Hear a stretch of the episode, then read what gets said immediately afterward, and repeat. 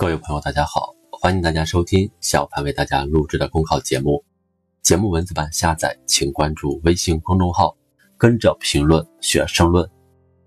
本期话题为：以新发展理念引领乡村振兴。新发展理念是习近平新时代中国特色社会主义经济思想的主要内容，是我国经济社会发展必须长期坚持的重要遵循。实施乡村振兴战略。必须深入贯彻落实新发展理念，按照产业兴旺、生态宜居、乡风文明、治理有效、生活富裕的总要求，在推动农业强、农村美、农民富上不断取得新的成就，增强乡村发展动力。实现乡村振兴，必须增强乡村发展动力，使乡村具有强大的自我发展能力。人是生产力中最活跃的因素，增强乡村发展动力。关键是抓好人才队伍的建设，应着力培养本土人才，培养更多爱农业、懂技术、善经营的新型职业农民，积极营造良好的环境，制定出台有力政策措施，鼓励外出能人返乡创业，发挥好新乡贤的作用，鼓励大学生村官扎根基层，努力形成大学生愿意留、留得住的长效机制，促进城乡协调发展。促进城乡协调发展是实施乡村振兴战略的重要目标。为此，需要建立城乡之间要素合理流动的长效机制，引导城镇资金、人才、技术等生产要素流向乡村，助力乡村振兴。处理好乡村振兴中长期目标与短期目标、顶层设计与基层探索之间的关系，注重规划先行、因势利导、分类施策、突出重点，更好激发农村内部发展活力。优化农村外部发展环境，挖掘乡村多种功能和价值，统筹谋划经济建设、政治建设、文化建设、社会建设、生态文明建设和党的建设，注重协同性、关联性、整体部署、协调推进，推行绿色生产方式，促进人与自然和谐发展，实现绿色发展是实现乡村振兴面临的紧迫任务。应推动形成绿色生产方式，着力发展生态农业。乡村旅游业等，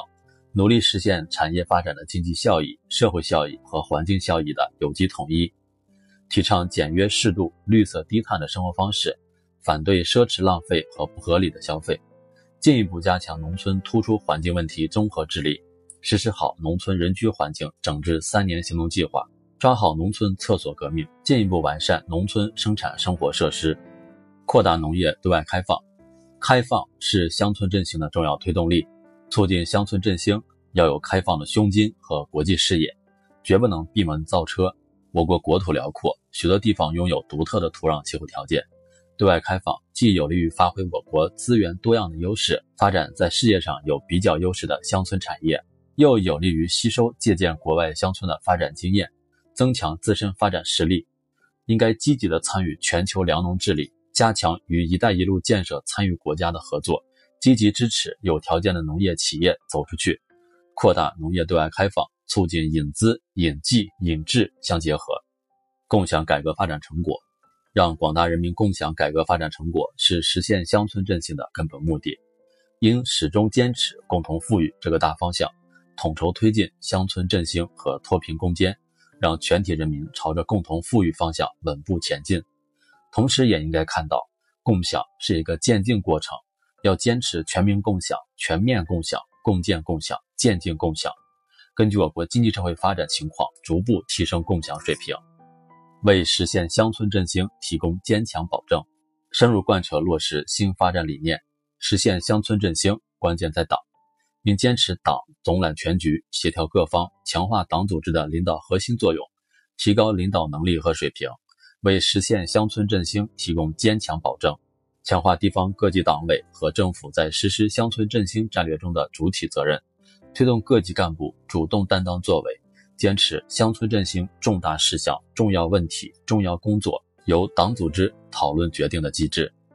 落实党政一把手是第一责任人，五级书记抓乡村振兴的工作要求，努力培养一支真正懂农业、爱农村、爱农民的三农工作队伍。把最优秀和最有经验的干部派到一线，带领群众投身乡村振兴的伟大事业。本节目所选文章均来自人民网、求是网、学习强国。申论复习，请关注微信公众号“跟着评论学申论”。